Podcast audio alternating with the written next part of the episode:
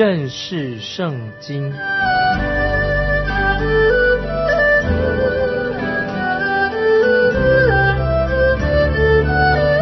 认识上帝的话，把上帝的话带到全世界。本节目是由认识圣经机构和环球广播电台联合制作，欢迎收听。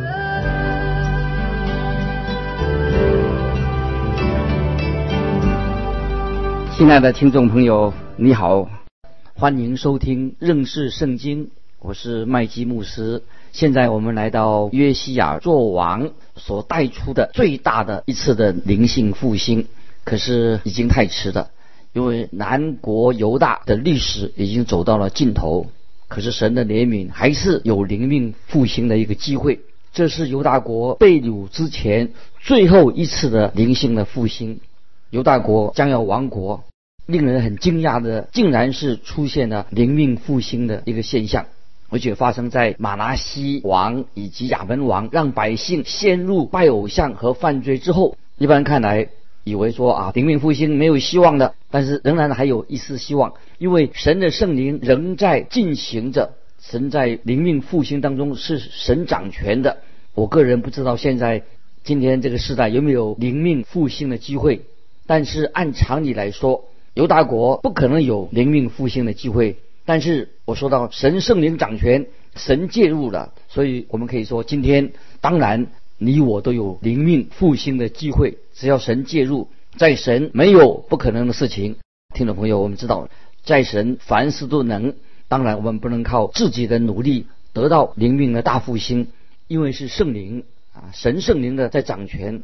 我们应该常常这样向神祷告说：“主啊，愿你的旨意成就在我的身上。我愿意灵命，个人灵命愿意复兴。最要紧的就是我们在生活上，每天生活上要行神眼中看为正的事情，这是最重要的。如果我们所行的是在神眼中不看为不是看为正的事情，做的不正，那怎么样能讨神的喜悦呢？所以这是我们要反省的。我们要很诚实的在神面前啊，我们要活在神面前。”我要接下来问你几个问题：你是不是一个很诚实的人？你是真正的信主吗？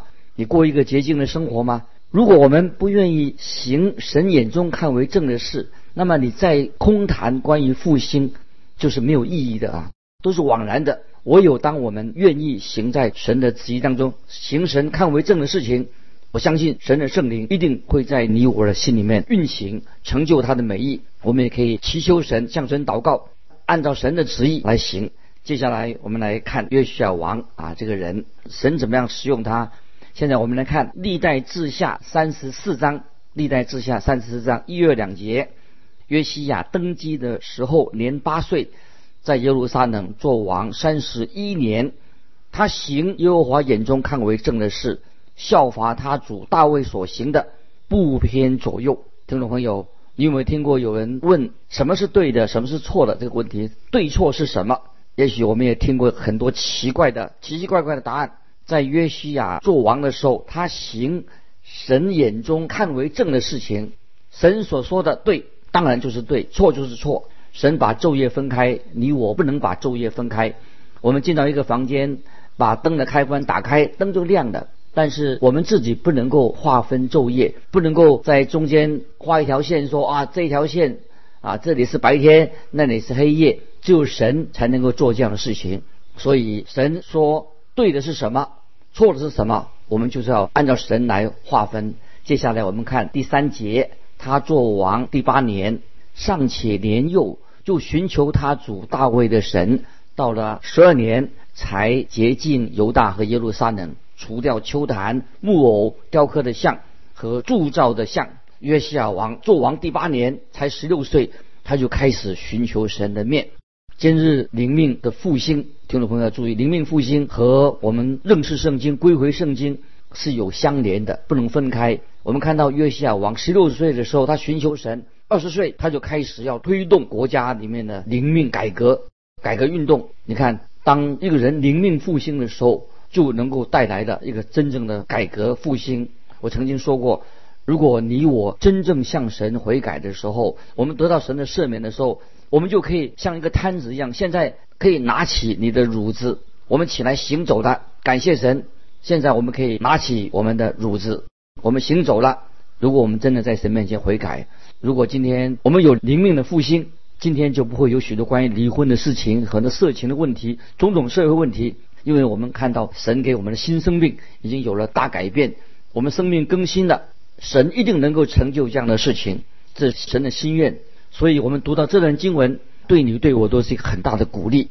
我们看到约西亚王是一个勇敢的、有胆量的宗教改革家，他接近了南国犹大之后。他就来到北国以色列的支派当中。接下来我们看第八节，第八节，约西亚王十八年进殿之后，就差遣亚撒利亚的儿子沙番、义宰马西亚、约阿斯的儿子史官约雅去修理耶和华他神的殿。在约西亚王二十六岁的时候，他开始进行修复圣殿。圣殿在他的祖父啊爷爷马拉西。和他父亲亚门做王的时候已经被毁坏的，把圣殿毁坏的。接下来我们看第九节，他们就去见大祭司希勒家，将奉到神殿的银子交给他。这银子是看守殿门的立位人，从马拉西、以法莲和一切以色列剩下的人，以及犹大、便雅悯众人，并耶路撒冷的居民收来的。这里提到马拉西和伊法莲，是指以色列国的那些支派，北国以色列的支派。这时候北国以色列已经被掳到亚述的，只剩下少数少数的人，所以我们称这些人是失落的支派。那个时候，感谢神，他们还没有真正的迷失，因为他们仍然知道奉献金钱来修复圣殿的工作，他们参与了。我们看到圣殿在修好了之后，一件惊人的事情发生的。接下来我们看历代志下三十四章的十四节，他们将奉到耶和华殿的银子运出来的时候，祭司希勒家偶然得了摩西所传耶和华的律法书。我们知道在那个时代还没有太多的手抄的律法，手抄本的律法书。总之，律法书已经遗失了，已经不见了。这个时候他们找到了。现在我们看十五、十六节。希勒家对书记沙番说：“我在耶和华殿里得了律法书，遂将书递给沙番。沙番把书拿到王那里，回复王说：‘凡交给仆人们办的，都办理了。’听众朋友，你可能会说，这种事的发生一定有神的美好的旨意。是的，是神所做的，神所成就的。因为圣经神的话太重要的。”接下来我们继续看下去，历代志下三十四章十八十九节，书记沙番又对王说：“祭司希德加递给我一卷书，沙番就在王面前读那书。王听见律法上的话，就撕裂衣服。听众朋友，撕裂衣服在圣经里面表示他心里面非常的激动。”当他第一次听到神的话、神的律法，他心里就很难过、很忧伤，因为他和他的百姓都偏离了神的诫命。接下来我们看二十二十一节，他就吩咐希勒家与沙番的儿子亚西干、米勒的儿子亚比顿、书记沙番和王的臣仆亚沙雅说：“你们去为我、为以色列和犹大剩下的人，以这书上的话求问耶和华。”因我们列祖没有遵守耶和华的言语，没有照这书上所记的去行，耶和华的烈怒就倒在我们身上。听众朋友，你我只有回归到圣经，遵行神的话，才会带来我们个人灵命的复兴。今天我们看看我们这个社会出了什么问题呢？为什么没有看到灵命的复兴呢？原因很简单，就是因为我们轻看了圣经，没有读神的话，没有把神的话。放在我们的心里面，虽然教会有许多所谓策略，可是很多什么教导这样教导那样，看不到灵命的复兴。原因是什么？因为我们应当都要回归圣经，回到圣经的话，看重神的话，看神怎么说，我们就怎么行。那么这才是重要的。我们看到约西亚王就开始行动了，他知道神要他该怎么做。接下来我们看历代志下三十四章二十二、二十三节，于是。希勒家王希勒家和王所派的众人都去见女先知护勒大。护勒大是掌管礼服沙龙的妻，沙龙是亚哈亚斯拉的孙子特瓦的儿子。护勒大住在耶路撒冷第二区，他们请问于他，他对他们说：“耶和华以色列的神如此说：你们可以回复那差遣你们来见我的人说。”那么这个时候，神要有话，有话要对约西王说，看说什么。接下来我们看二十四、二十五节，耶和华如此说：我必照着在犹大王面前。所读那书上的一切咒诅，降祸与这地与其上的居民，因为他们离弃我，向别神烧香，用他们手所做的惹我发怒，所以我的愤怒如火倒在这地上，总不熄灭。这两节经文啊，我们知道啊，神是一个公义的神，神神要应允，要施行审判啊，这是神的诺言。但是神也有话特别对约西亚王说，我们看他说什么。接下来我们看二十六到二十八节。然而差遣你们来求问耶和华的犹大王，你们要这样回复他说：耶和华以色列的神如此说。至于你所听见的话，就是听见我指着这地和其上居民所说的话，你便心里敬服。在我面前自卑，撕裂衣服，向我哭泣。因此，我应允了你。这是我耶和华说的。我必使你平平安安地归到坟墓，到你列祖那里。我要降雨这地和其上的居民的一切灾祸，你也不至亲眼看见。他们就回复王去了。听众朋友，我们感谢神。神的确要审判这些百姓，但是他要审判的时间要延到在约西亚王去世之后才要执行。接下来我们看二十九到三十一节，王差遣人招聚犹大和耶路撒冷的众长老来，王和犹大众人与耶路撒冷的居民，并祭司立位人以及所有的百姓，无论大小，都一同上到耶和华的殿。王就把店里所得的书约书念给他们听啊！这里说到王把店里所得的约书念给他们听。王站在他的地位上，在耶和华面前立约，要尽心尽性的顺服耶和华，遵守他的诫命、法度、律例，成就这书上所记的约言。这几节经文啊，说的太好了，亲爱的听众朋友，让我让我就是对你直话直说吧。我认为今天教会仍然有灵命复兴的可能，但是人必须要回到神的话，回到圣经，认识圣经，要找出神到底要我们做什么，然后我们要全心全意的去做，不可以啊三心两意的，不可以一脚脚踏两条船，我们要全心全意的。向神把自己献上，我相信圣灵一定会动工。感谢赞美我们的神，因为神是啊信实的。接下来我们要看历代志下三十五章，就记载的关于守逾越节的事情。新的一代来说，对以色列人，新的一代人说，这是一个新的事情。我们看到约西亚很严格的，他遵守摩西律法书上的话。我们来看三十五章的十六到十九节。当日供奉耶和华的事齐备的，就照约西亚王的吩咐守逾越节，献燔祭在耶和华的殿上。在那个时候，耶路撒冷的以色列人他们来守逾越节，又守除孝节七日。自从先知萨母尔以来，在以色列中没有守过这样的逾越节，以色列诸王也没有守过像约西亚。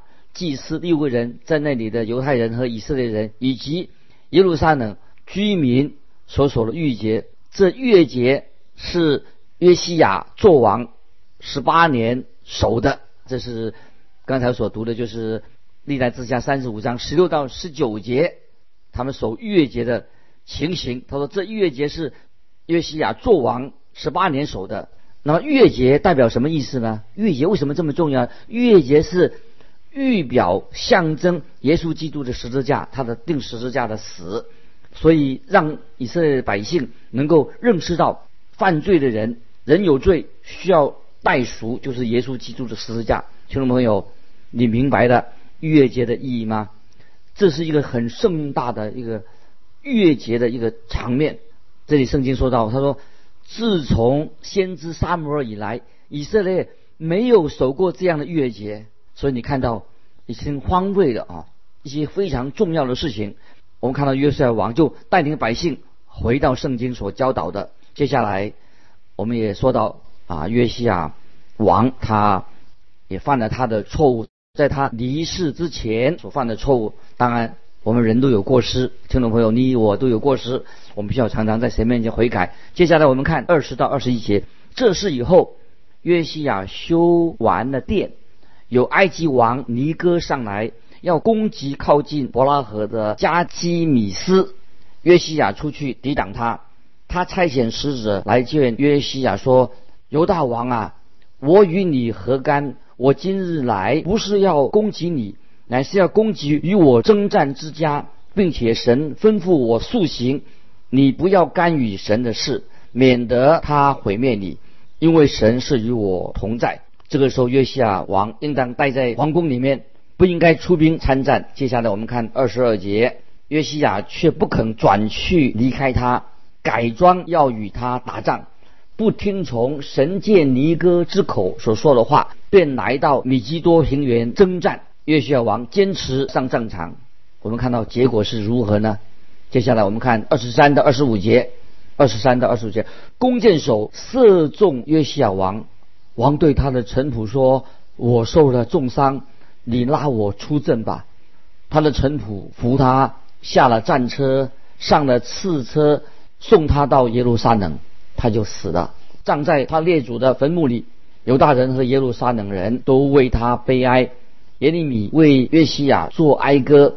所有歌唱的男女也唱哀歌，追悼约西亚，直到今日，而且在以色列中成了定例。这歌载在哀歌书上，我们看到约西亚王，他是实在是一个好王，他带领他自己的国家有个空前的灵命的大复兴。可惜他在他临终的时候，国家也有了复兴。那么神的审判不久，就是他的，因为约西亚死了，这个复兴也终结了，神的审判。就要临到南国犹大的，南国犹大的日子所剩无多。约西亚可以说是南国最后的一位好王，接下来都是那些坏王啊，他们因为他们的恶，神就加速对南国的审判。这里我要简述啊，简单的说明这些南国最后几个王对神的态度，因为他们实在这些王恶行恶状，已经败坏到极点。接下来我们看历代之下三十六章一到三节。国民立约西亚的儿子约阿斯在耶路撒冷接续他父作王约哈斯登基的时候，年二十三岁，在耶路撒冷做王三个月。埃及王在耶路撒冷废了他，又罚犹大国银子一百他连德，金子一他连德。约西亚的儿子被埃及王废了，他是一个不义的人，他只做了三个月。神的审判的脚步已经加快了。接下来我们看五到七节。约雅敬登基的时候年二十五岁，在耶路撒冷做王十一年，行耶和华他神眼中看为恶的事。巴比伦王尼布加尼撒上来攻击他，用铜链锁着他，将他带到巴比伦去。尼布加尼撒又将耶和华殿里的器皿带到巴比伦，放在他神的庙里。接下来我们要看第九节，历代之下三十六章第九节。约雅金登基的时候年八岁，在耶路撒冷做王三个月零十天，行耶和华眼中看为恶的事。他做王的时间非常短，以致还没有坐热就被废掉了。接下来我们看到西底家，他是这个做王了，他是犹大国的末代皇帝。接下来我们看十一到十四节。西底家登基的时候年二十一岁，在耶路撒冷做王十一年，行耶和华他神眼中看为恶的事，先知耶利米耶和华的话，先知耶利米用耶以耶和华的话劝他，他仍不在耶利米面前自卑。尼布加尼撒曾使他指着神起誓，他却背叛，强项硬心，不归服耶和华以色列的神。众祭司和百姓也大大犯罪，效法外邦人一切可证的事，污秽耶和华在耶路撒冷分别为圣的殿。那么这段经文，我们知道神的审判就要临到他的。接下来我们知道巴比伦王尼布加尼撒就要大肆的掳掠，拆毁了耶路撒冷城墙，火烧耶路撒冷，俘虏了犹大的百姓。接下来我们看历代之下三十六章十五到二十节。耶和华他们列祖的神，因为爱惜自己的民和他的居所，从早起来差遣使者去警戒他们，他们却嬉笑神的使者，藐视他的言语，讥笑他的先知，以致耶和华的愤怒向他的百姓发作，无法可救。所以耶和华使加勒底人的王来攻击他们，在他们圣殿里用刀杀了他们的壮丁。不连续他们的少男处女、老人、白首，耶和华将他们都交在加勒底王手里。加勒底王将神殿里的大小器皿与耶和华殿里的财宝和王众首领的财宝都带到巴比伦去了。加勒底人焚烧神的殿，拆毁耶路撒冷的城墙，用火烧了城里的宫殿，毁坏了城里宝贵的器皿。凡脱离刀剑的加勒底王都掳到巴比伦去，做他和他子孙的仆碑，直到波斯国兴起来。下面这节经文就是说明了神为什么要对待以色列国，为什么要审判他们一个另外一个理由。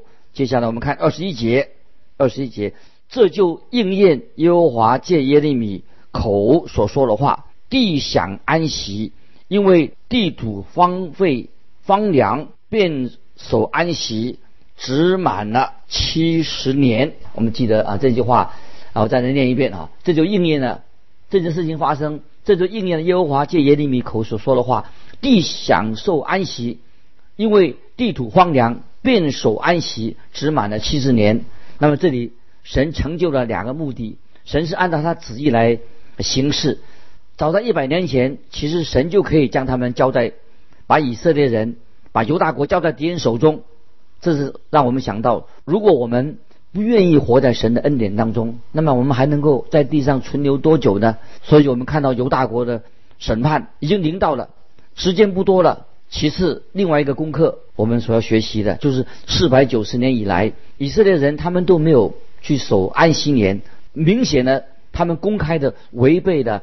他们到了应许之地，要遵守这样重要的诫命，在利未记二十五章一到五节已经告诉他们了。他们在二十五利未记二十五章一到五节这样说：耶和华在西乃山对摩西说：“你小谕以色列人，你们到了我所赐你们那地的时候，地要向耶和华守安息，六年要耕种田地，也要修理葡萄园，收藏地的出产。第七年地要守圣安息。”就是向耶和华守的安息，不可耕种田地，也不可修理葡萄园。遗落自长的庄稼不可收割，没有修理的葡萄园也不可摘取葡萄。这年地要守安息，因为以色列人他们贪婪，他们没有照神所吩咐的，要让地土安息休耕，他们就得过且过。这样过了几百年，到四百九十年，神说我要将这个地收回，把你们从这个地赶出去，让这个地土得到安息。这个就是他们被掳